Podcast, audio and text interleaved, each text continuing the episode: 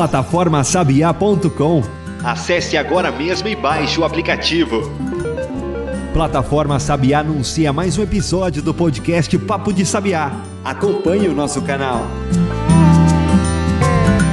Bom, gente, começando mais um episódio do nosso Papo de Sabiá e a gente continua nessa pegada do da agricultura familiar, né? Agricultura familiar, agroecologia e hoje a gente vai falar sobre agroecologia, essa temática da agricultura familiar relacionada à questão da extensão rural.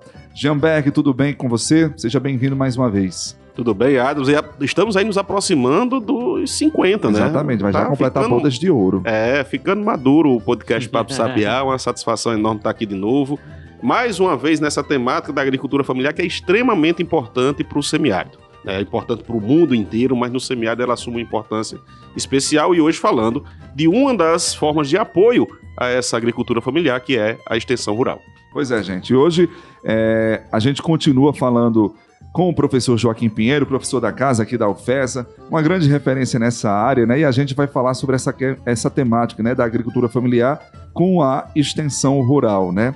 Que a extensão, professor Joaquim, seja bem-vindo mais uma vez. Quando a gente fala em extensão, a gente sempre acha, enfim, como aquela parte mais marginalizada, né? De qualquer setor eu falo isso. É, e dentro da agricultura também a gente percebe muito isso, né? Que às vezes falta extensão, principalmente para os pequenos. Seja bem-vindo mais uma vez. Opa, obrigado. É, é interessante, a história da extensão rural, né? a extensão rural, ela, vamos dizer, é, enquanto serviço no Brasil, ela começou na década de 40 do século passado. Né? Então ela foi se estruturando, ela teve o seu grande auge nos anos 70, não é? que foi era uma extensão rural voltada para a modernização da agricultura. Era essa, essa, essa, lógica de transformar os agricultores tradicionais em agricultores modernos. E posteriormente ela entrou em crise, sim, né? Em termos de investimentos e o, o, sentido da extensão rural foi mudando muito. E no em 2000 e ali no início do século, em 2010, foi aprovada uma nova política nacional de extensão rural, que chama de uma nova PENATÉ, que ela já incorpora toda essa discussão sobre quem é o público da extensão rural, né, que são os agricultores familiares, qual é a orientação dessa, dessa política de extensão rural, que é a ideia da transição agroecológica, não é? enfim, de, da agricultura local, dos, de potencializar os potenciais endógenos. Então, nós, vamos dizer assim, nós temos nesse, nessa trajetória um momento de esplendor da extensão rural, uma crise.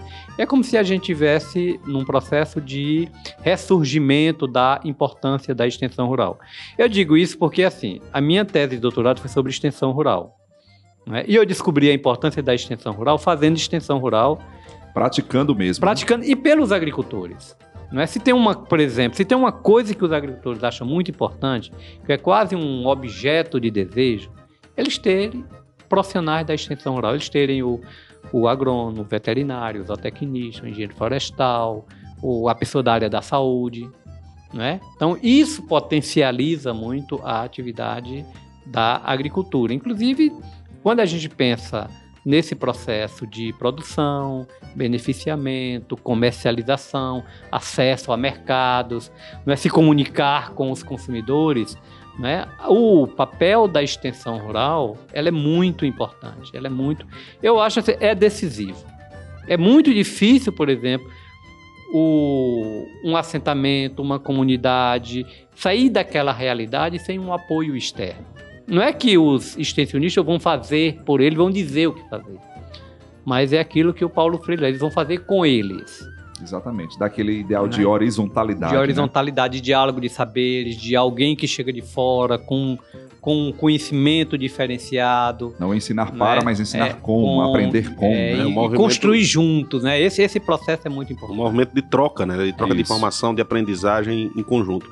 E eu, eu sempre puxo para a universidade, né? Como é que a gente tem esse histórico da extensão, univers, da, da extensão universitária, extensão rural, falando especificamente do rural, dentro das universidades brasileiras? Ela, ela acompanhou esse histórico de evolução aí da, dessa nova política, da inserção nos currículos?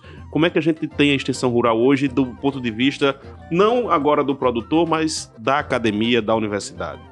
É, eu acho que isso é uma mudança também interessante porque é quase uma mudança paradigmática, não é assim? Porque quando a gente pensa, por exemplo, a universidade formal, não é? Ela pensa o seguinte, ela produz um conhecimento, não é? E vai ter em alguns momentos ela vai fazer extensão, ela vai repassar esse conhecimento que ela produz para a comunidade, não é? é essa, essa, essa, essa visão hoje de diálogo de saberes é que a universidade precisa é, ter um contato mais permanente com o externo, com a, vamos dizer, no caso da extensão rural, com os agricultores, com os produtores, para que, inclusive, ela traga as questões de fora para ser objeto de pesquisa e objeto de ensino.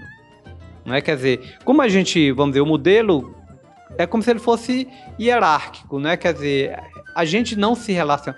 Porque, do ponto de vista da definição, o que é universidade? A universidade é indissociabilidade entre ensino, pesquisa e extensão. O que é uma coisa indissociável? Que está tudo junto e misturado. Então, se não tiver junto e misturado, ela perde a potencialidade. Capenga, né? Ela perde a potencialidade. Então, à medida que, a, que, que eu acho que essa é a percepção que está acontecendo é, nas universidades brasileiras, é a percepção da necessidade de uma, uma, vamos dizer assim, um lugar de destaque maior à extensão para que a extensão ela consiga refletir no ensino, na pesquisa, né? que seja um, um, um alimento, não é que a gente consiga, por exemplo, nas salas de aula, trazer as experiências objetivas que estão acontecendo no nosso entorno. Porque se a gente não fizer extensão, como é que a gente vai trazer a agricultura local para dentro da, da sala se a gente não tem contato com ela? Então é a extensão que faz esse contato. Como é que a gente vai fazer pesquisa se a gente não se relaciona com os agricultores locais? Eu sempre gosto muito assim, de onde é que parte a pesquisa? De onde vem a pergunta, né? É, tipo assim, ah, qual o problema? A pesquisa é um problema. Bem, se eu não me relaciono com a realidade local, nunca isso vai ser um problema, porque eu nem, eu nem me relaciono. Vai ser um problema à medida que eu, por exemplo, eu tiver contato com os criadores de ovino caprino e eu ver quais são os problemas que ele tem no processo. Ah, aquilo é um problema de pesquisa. Aquilo pode, porque a fertilidade está baixa, porque que a mortalidade está alta, porque que, enfim, uhum. a produção aí começam a brotar as é, perguntas. Né? Então isso isso gera um problema de pesquisa. Tem uma, uma metodologia que eu gosto de história do agricultor em primeiro lugar. Ou seja, de certa forma é como se os agricultores definissem o que a gente vai pesquisar no contato que a gente tem com ele. Eu, por exemplo, na, na minha frequência, na minha relação com os agricultores da feira agroecológica, eu já orientei algumas. Tipo assim, olha, é isso. Eles querem saber por que, que, uma determinada época do ano, eles não conseguem produzir o tomate. Esse é um problema de pesquisa. Não é? É, desenvolver alternativas é, para amenizar esse exato, problema. Porque a pesquisa é para, tipo assim, a pesquisa é para resolver um problema. É para, inclusive, criar o um novo. Não para inflar o ego de alguém. É, exatamente. Não, e não para repetir o que já existe, né? E a extensão para estender esses resultados, essas perspectivas dessa pesquisa para todos, né? Principalmente é, para Porque eu acho que a extensão ela tanto traz como leva. Isso. Não é? Porque ela traz o problema. E, logicamente, vamos dizer assim, inclusive assim, se a gente pensa idealizando, inclusive os agricultores participando desse processo. Quer dizer, já tem outras metodologia. É por isso que eu acho que a, a, a extensão está muito relacionada com a pesquisa e com o ensino. Por forma de a gente fazer pesquisas, por exemplo, no lugar de a gente fazer pesquisa, a gente pode fazer pesquisa nos locais produtivos. Né? Se a gente pensa, por exemplo, nos Estados Unidos, originalmente era você tinha uma relação entre educação, pesquisa e extensão. Né? Quer dizer, essa coisa, por exemplo, da, das pesquisas em centro de experimentos, em segredo, ambientes você, controlados, controlados, e você só vai divulgar o resultado da pesquisa, isso é coisa da Revolução Verde dos anos 60 para cá. E isso está mudando muito. Isso tem muitas experiências hoje de você fazer pesquisa, inclusive com a participação dos agricultores. Isso é uma forma de, ao mesmo tempo, você está fazendo pesquisa, você está fazendo extensão, porque senão a, o resultado da pesquisa ele chega como um segredo. Tipo assim, é por isso que os agricultores se transformaram em aplicadores de receita. Tipo assim, olha, tem esse milho híbrido aqui, ou agora, enfim, que olha, ele produz, agora que use a receita, siga a receita. Exatamente. Professor, quando a gente fala nessa questão de extensão rural, obviamente que a gente relaciona com a, o impacto da extensão que as universidades têm, né? E que precisam ter.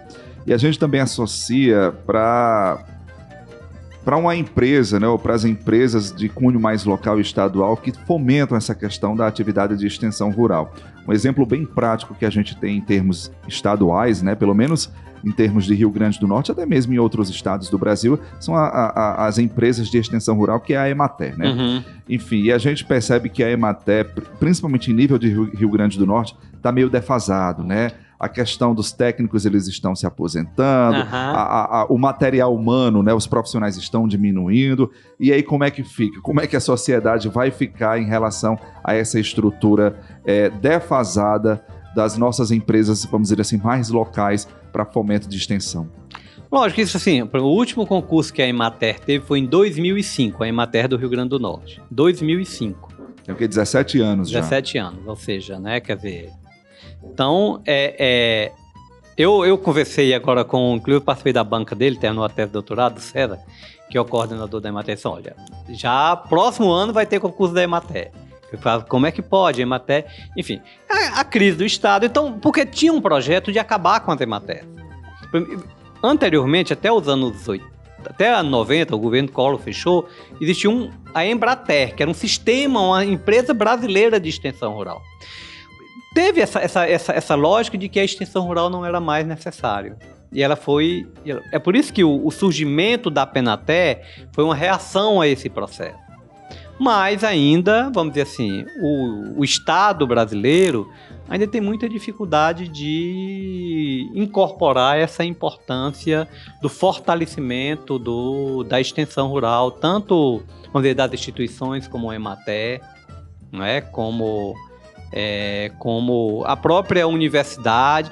É assim, é por isso que a gente às vezes né, tá, em, tem, tá, tá em movimentos contrários. Quer dizer, esse movimento que a UFESA está fazendo agora, de cur, é, colocar no currículo, Curricularização. curricularização. Isso é muito importante, quer dizer, de certa forma, isso está dando uma importância à extensão. Uhum. Né? Tá, tá colocando em evidência a importância da extensão. Porque isso é uma coisa que veio do Ministério da Educação.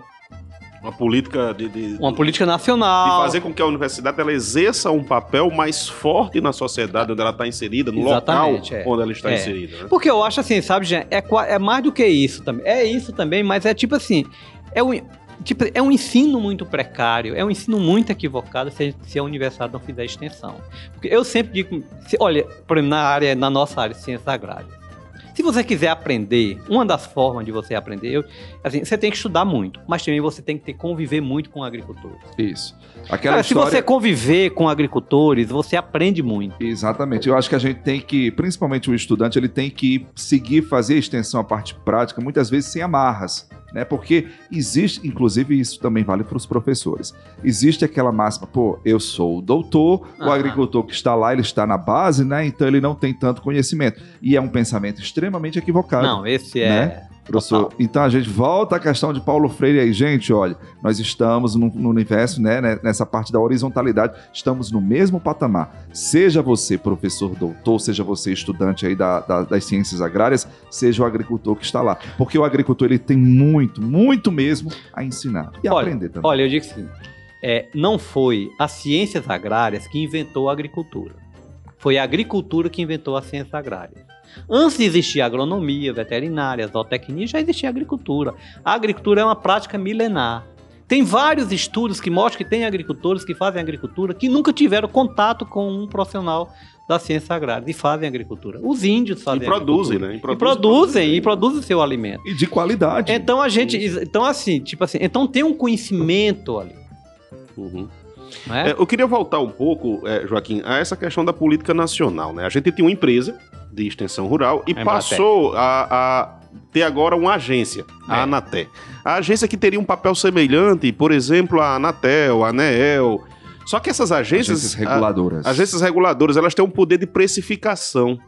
E a Anatel, a, a de extensão rural, não, né? Ela não teria esse papel de precificação. Qual seria esse papel do Estado central do, do governo federal nessa, nessa capilarização. Num determinado momento, os estados assumiram esse papel. Aí vem as, as agências, as empresas estaduais, que hoje, a maior parte do país, estão sucateadas, uhum. estão atrasadas. Criou-se uma, uma expectativa muito grande com a Anatel, mas ela consegue exercer esse papel? O que é está faltando para o Estado voltar a ser protagonista? E, paralelo a isso, papel do Estado, papel das organizações não governamentais. Né? Que elas, em é. determinado momento da história, elas assumem esse papel. Uhum. Elas, o, falta o Estado, as organizações entram, que são muito bem-vindas, mas precisa desse Estado ainda presente. É, porque assim, é, eu acho, inclusive, né, assim, do ponto de vista histórico, quem reinventou a extensão rural foram as ONGs.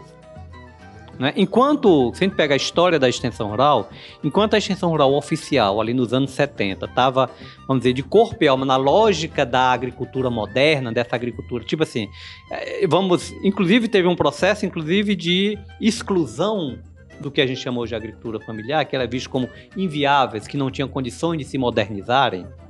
É? Então foram as ONGs que começaram a trabalhar com esse segmento, com essas comunidades tradicionais, as comunidades.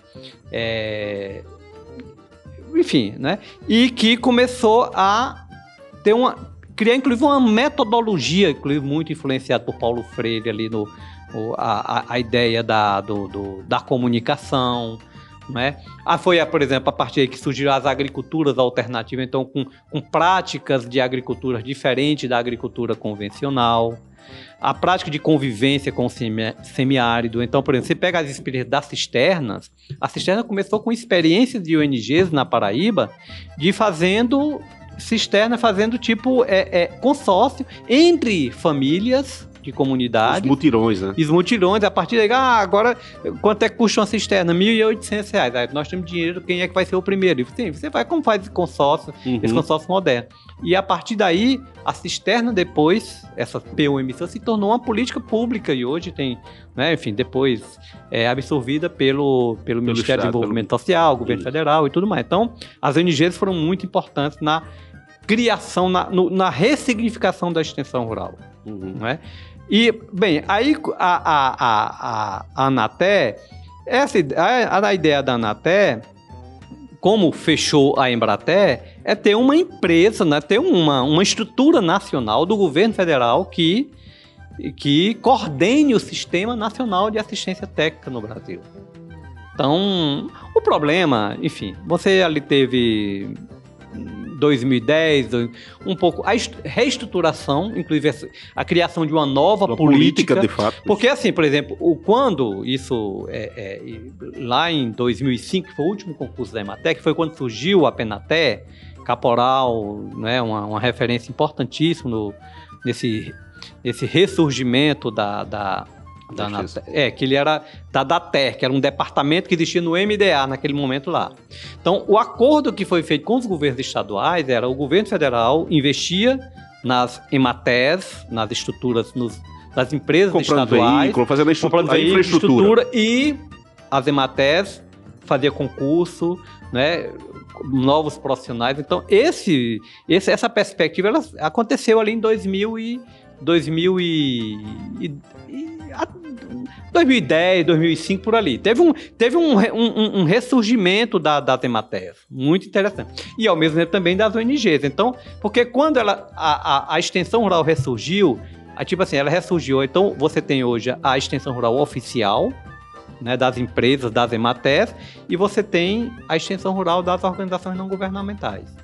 Que às vezes, inclusive, com recursos governamental. Oficiais. Oficiais. Quer dizer, você pega, por exemplo, você pega o CEAPAC, né? O CEAPAC ele tem, tanto ele tem recursos internacionais, né? Como ele tem recurso, ele faz convênios com o governo através de licitações e tudo. Então essa é uma nova característica da extensão rural. Ela pode ser executada por instituições do Estado ou ela pode ser por instituições da sociedade civil.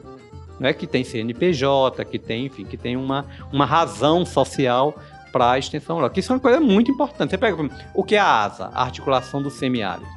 A ASA é uma articulação que ela, ela tem em torno dela, tipo assim, um guarda-chuvas, não? Ela tem mais de mil instituições. organizações não governamentais, que atuam no município, no, no estado, e às vezes no território. Então você tem uma capilaridade aí muito interessante. Show. Não é? Bom, hoje a gente está conversando com o professor Joaquim Pinheiro, falando sobre essa questão aí, relação de agricultura familiar com extensão rural, né? Vamos dar uma pausa aqui no nosso episódio, daqui a pouco a gente volta. Plataforma Sabiá, Ambiente digital interativo. voltado a difundir as tecnologias demandadas e ofertadas na resolução de problemas do semiárido brasileiro. Acesse e segue a gente no Instagram.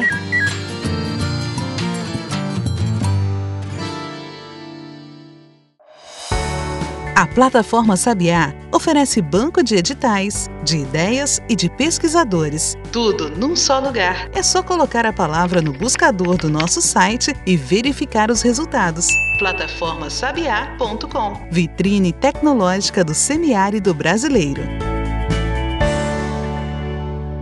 Voltando aqui com o Papo de Sabiá, hoje conversando com o professor Joaquim Pinheiro aqui da UFESA e falando sobre agricultura familiar, continuando na nossa temática agora desse, dessas, desses últimos episódios, já estamos no terceiro episódio sobre agricultura familiar e hoje falando da importância da extensão rural. Você terminou, Joaquim, o, o bloco passado falando um pouco desse histórico, da criação, do papel das ONGs com, com a, o serviço oficial, que para mim ficou muito claro que não são competição, não é uma competição Uhum. entre eles, é um trabalho que precisa ser sinérgico, precisam trabalhar juntos e não contra, não competindo.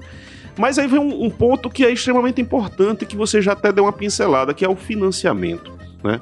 Hoje a gente teve um, tem um, um momento na história, pela, pelo seu próprio relato pelo que a gente conhece, em que houve um financiamento, um- uma revitalização, como você falou, a partir de 2005, 2006, desse, desse financiamento da extensão rural tem uma parada nos últimos, acho, cinco anos aí. Decidiu-se num determinado momento que ia mudar esse formato de financiamento, não distribuindo, entre aspas, recursos para as ONGs, mas investindo nos oficiais, na- nas, nas extensões oficiais. Só que aí você tem um, um delay, né? Como é a situação do financiamento da extensão rural hoje? Como é que te- tem chegado esse acesso? Porque você precisa de gente, você precisa de infraestrutura, precisa de combustível para colocar no carro, para o carro ir até a comunidade rural. A gente tem hoje um sistema de financiamento eficiente. Qual o papel do recurso público e qual o papel do investimento internacional nesse processo? Uhum. É, eu diria assim, no, no plano nacional, é, mesmo no governo federal, tem algumas coisas, né? É, eu acho muito inferior, por exemplo, ao que você teve ali na, no- na primeira década desse século, não é mais? Mas eu estava, inclusive, eu participei na, na semana passada de uma, de uma reunião de uma, um, é, uma, uma empresa chamada Terra Viva, que é tipo uma empresa, ONG do, de Minas Gerais, que ganhou um, um edital do mapa do Ministério da Agricultura para acompanhar agricultores orgânicos do Rio Grande do Norte. Né? Inclusive está o pessoal do mapa. Então você tem algumas políticas não é, de, de extensão rural, né? projetos, licitações, editais, né? É, alguns são executados pela Emater, né? Mas assim, é, eu diria que é, é mais para para não deixar o, a Morrer, ideia morrer, 100%, mas né? é muito é muito precário o financiamento.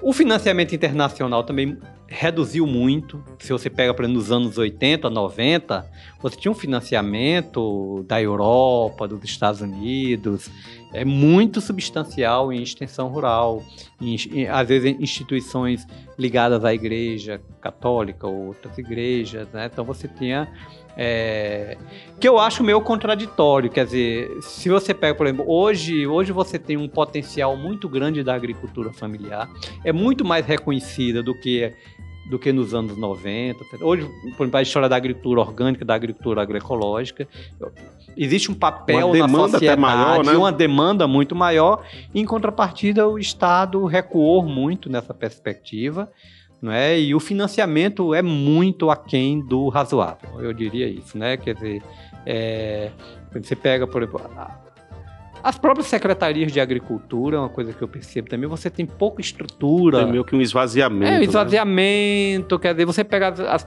porque assim, é muito, eu, assim, é muito forte como esse, esse a modernização da agricultura, eu sempre digo assim, que ela foi mais do que um pacote tecnológico, ela foi um pacote ideológico também. Ideológico no sentido de você desacreditar as agriculturas locais. Então, as prefeituras, elas não investem na agricultura local. Né? Você, tipo assim, você pega as agri- a, Secretaria de Agricultura Local, porque ela, se- ela se resume assim, hora de trator e distribuição de cimento. Quer E dizer, elas não têm investimento, ela não tem projetos, ela não Você- tem sabe? É, é, porque eu acho que tem uma certa. Aliás, a gente não acredita na economia local, que foi um pouco também essa essa essa característica meio assim. Ou vem uma grande indústria nos salvar, que vai gerar muitos empregos, e essa grande indústria nunca vem. Ou então a gente fica aqui esperando aqui os repasses governamentais e meio vegetando. É, então você isso- não, não é protagonista. Eu, eu, eu, eu faço essa avaliação, é muito interessante. E aí não tem, eu discuto muito isso na, na- com os meus alunos, não tem nada a ver essa questão de, de genética, de, mas é, é impressionante como, como o sul do Brasil ela tem uma dinâmica diferente, por exemplo, nos municípios. Como você tem uma, uma potencialização das, das agriculturas locais. Valorização do Valorização. local, regional. E, sabe, de, de, de criar agroindústrias locais, de criar cooperativas, de ter bancos que financia, não é? de ter universidade, de ter escola, você tem um investimento. Porque, tipo assim, a agricultura faz parte da economia local. Ela é fundamental. Né? O processo de produção, de beneficiamento, de comercialização. né? Então você pega, por exemplo, no Rio Grande do Sul, esse vinho, ou, aliás, esse suco de uva que a gente toma hoje aqui, né, que chegou no Brasil todinho, quer dizer, no geral isso é a agricultura familiar do sul do país que produz isso. Né? Inclusive um processo interessantíssimo, como foi que eles foram né, readquirindo a capacidade, por exemplo, de agroindústria familiar, de trabalhar junto. de trabalhar e de beneficiar os produtos, de capacidade de colocar isso no mercado e de De potencializar. se juntar Isso. numa associação, numa cooperativa. Agora, isso comprar teve um investimento, isso teve uma aposta, isso teve. um- Não é geração espontânea, porque é só para. Eu acho que é muito importante, assim, a gente querer dos agricultores que dê uma resposta, né? Sem um apoio, sem um investimento, é muito. Ou você acreditar em milagres, né? Ou então você colocar aquelas pessoas. falar- Porque o problema é que não vai ter resultado se você não tiver um investimento. Você pega, por exemplo, eu sempre. A feira agroecológica, quer dizer. Ela, ela teve um investimento pequeno, mas teve. O Sebrae apostou muito fortemente no início. Né? É, é, exemplo, o, o Sebrae contratou um, um ex-professor daqui, foi meu professor, Roberto Brijo, que era um, enfim, um, um, expert em agricultura orgânica, e Roberto passou 3, 4 anos, ele já, já se aposentou, né? e passou 3, 4 anos trabalhando com a Profan. Apoio, então. E tipo aí assim, tem o resultado. Aí tem um Fica com resultado, 10 anos, aí, né? depois, você- se você for fazer entrevista com o pessoal da Profan, assim, como foi o processo de construção? Eles vão colocar, eles vão falar 10 vezes em Roberto Brito, do Sebrae, porque teve. um- Então, assim, tem que ter apoio. Uhum. Tem que Exatamente. ter, tem que ter off, Como- efetivamente. Como você disse no, no programa passado, não é geração espontânea. Não né? é, gente não tem é. que ter um Pô, investimento. porque os grandes não foram assim, tá entendendo? Se você pega, por exemplo, que é o plano safra, todo ano, é o crédito para a agricultura. 90% vai para os grandes. E quando, inclusive, aí tem renegociação, quando eles têm dificuldade, perdão da dívida, da- da- então, enfim, é- essa, essa, esse agronegócio não é feito sem o apoio efetivo do Estado brasileiro. Do investimento, de pesquisa, a Embrapa. A Embrapa sempre foi na lógica dessa agricultura mais convencional. Então você tem as universidades, quer dizer, hoje é que você está tendo uma virada. Você pegar a Embrapa, por exemplo, a Embrapa hoje começa a ter um setor, de fato, muito significativo nessa perspectiva da agricultura orgânica, da agroecologia, agrobiodiversidade, convivência com o semiárido, mas isso é isso é recente. É, o professor Joaquim falou sobre a questão da feira, é, é como se fosse um levante, né, professor? De um bom exemplo, de uma iniciativa que vem dando certo, né? Teve essa passagem aí da pandemia, enfim, que a, a- a feira também se adaptou, né, dentro daquela realidade de oferecer os produtos é, via delivery para os seus consumidores. Mas assim, é, eu queria que o senhor abordasse um pouquinho mais sobre a questão da feirinha hoje, né? Os exemplos, o case de sucesso que hoje é a feirinha agroecológica. O, o correto seria chamar feirinha ou é feira já, professor?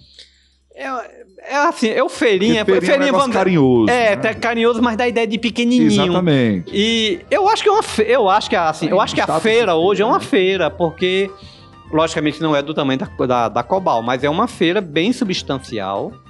É uma feira que nos momentos é, eu acho que antes da pandemia chegou a ter um momento de ter mais de 30 barracas no, no sábado. Isso. Só para situar o nosso ouvinte, a feira agroecológica que o professor que a gente está trazendo aqui para o nosso conteúdo é uma feira que acontece que reúne agricultores da produtores da agricultura familiar de Mossoró que comercializam seus produtos. Começou inicialmente vizinho ao museu, né, aqui todos os sábados de manhã e se estendeu para outras Aham. localidades, né? Inclusive aqui na UFES, né? Todas as é. quintas-feiras. Inclusive a gente tá com saudade. Professor. Que foi o que foi o auge, foi o auge foi ali no antes da pandemia, que eles pois estavam é. com além do, eles estavam com cinco espaços de comercialização em Mossoró. Exatamente. Então já era uma estrutura, um processo de gestão bem interessante, tava. E aí porque é muito interessante a ideia da feira, porque quando você vai evoluindo no processo de comercialização, é um movimento muito virtuoso, eu percebo isso. Você vai evoluindo também no processo de produção. E você vai fomentando né? e, também outras coisas. E vai fomentando. Então, é,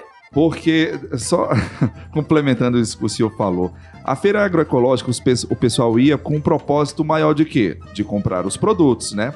Hoje já estão indo para outro propósito também, que é tomar café lá. é, exatamente, né? é. Você já foi tomar café lá na ainda feira, não, Ainda não. não sabe o que, que tá Boa perdendo. É. Porque a, a, o pessoal lá já leva o bolo de macaxeira, já leva, enfim, o cuscuz, já leva a tapioca, sabe? Ou seja, produtos da nossa culinária, da nossa agricultura, feitos de forma natural, autêntica, com muito sabor e com café fresquinho lá.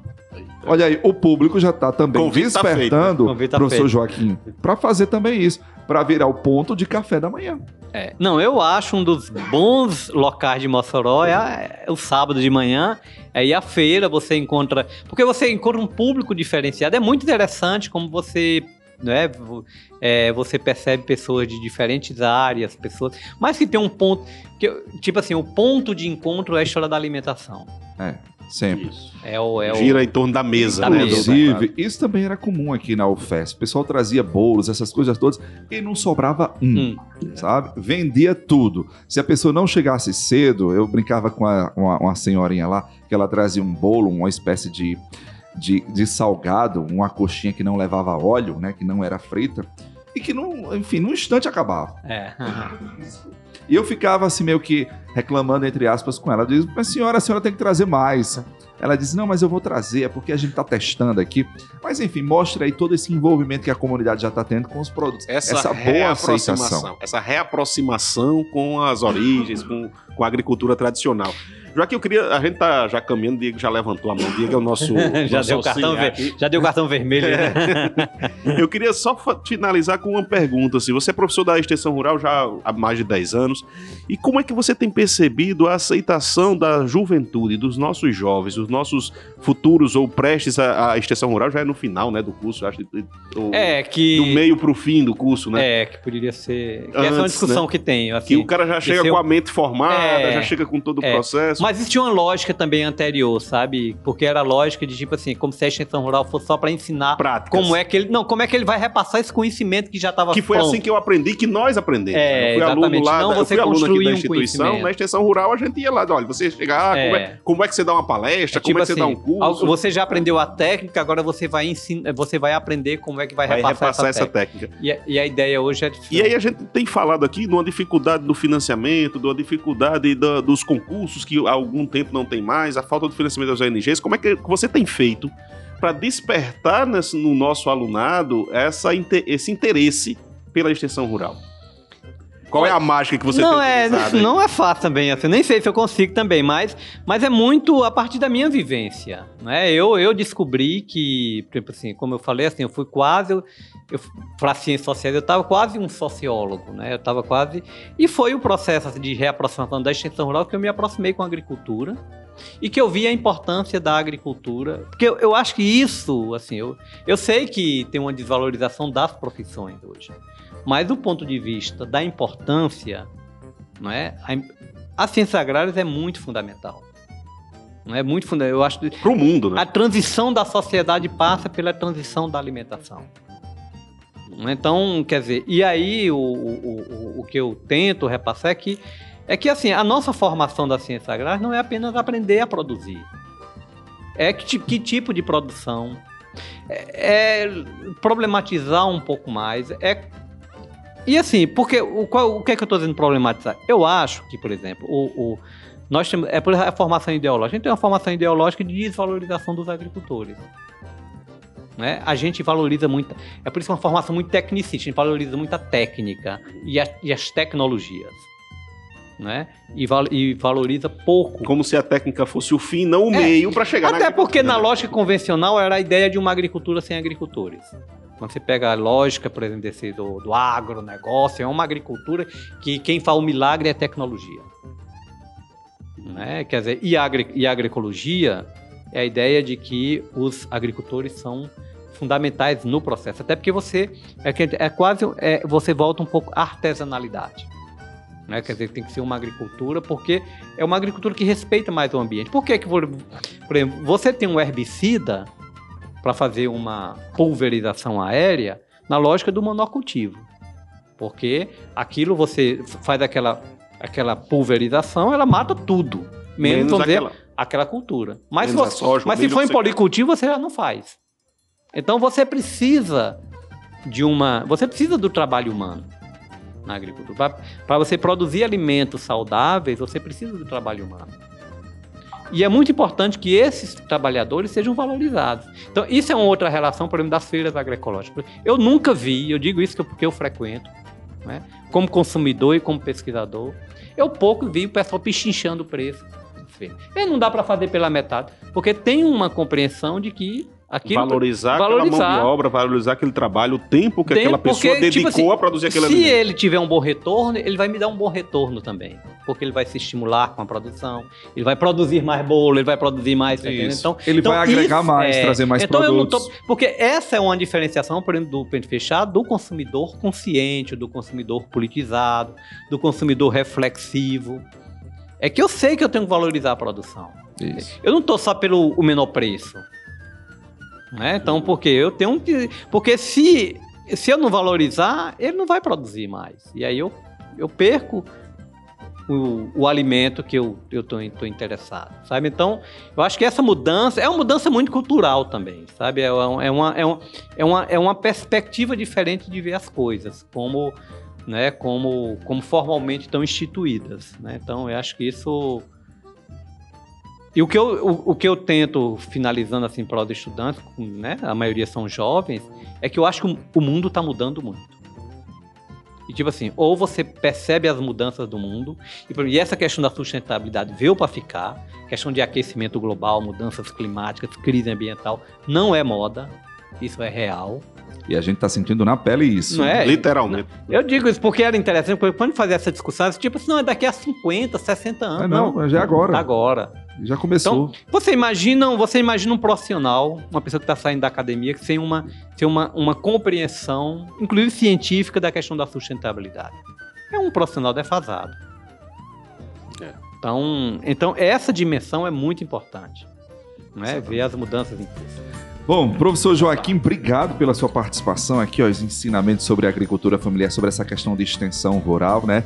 Isso também muito me atrai porque meu pai era extensionista rural. Né? Ele se aposentou recentemente, mas enfim, eu sempre fui muito ligado a essa questão, né? Eu fui é, apresentado, né? Cresci com os produtos da agricultura familiar diga-se de passagem, os produtos lá da Serra do Mel. Mel, subindo, subindo nos pés de caju, caju né? Exatamente. Eu acho que eu cresci tanto também por conta do caju.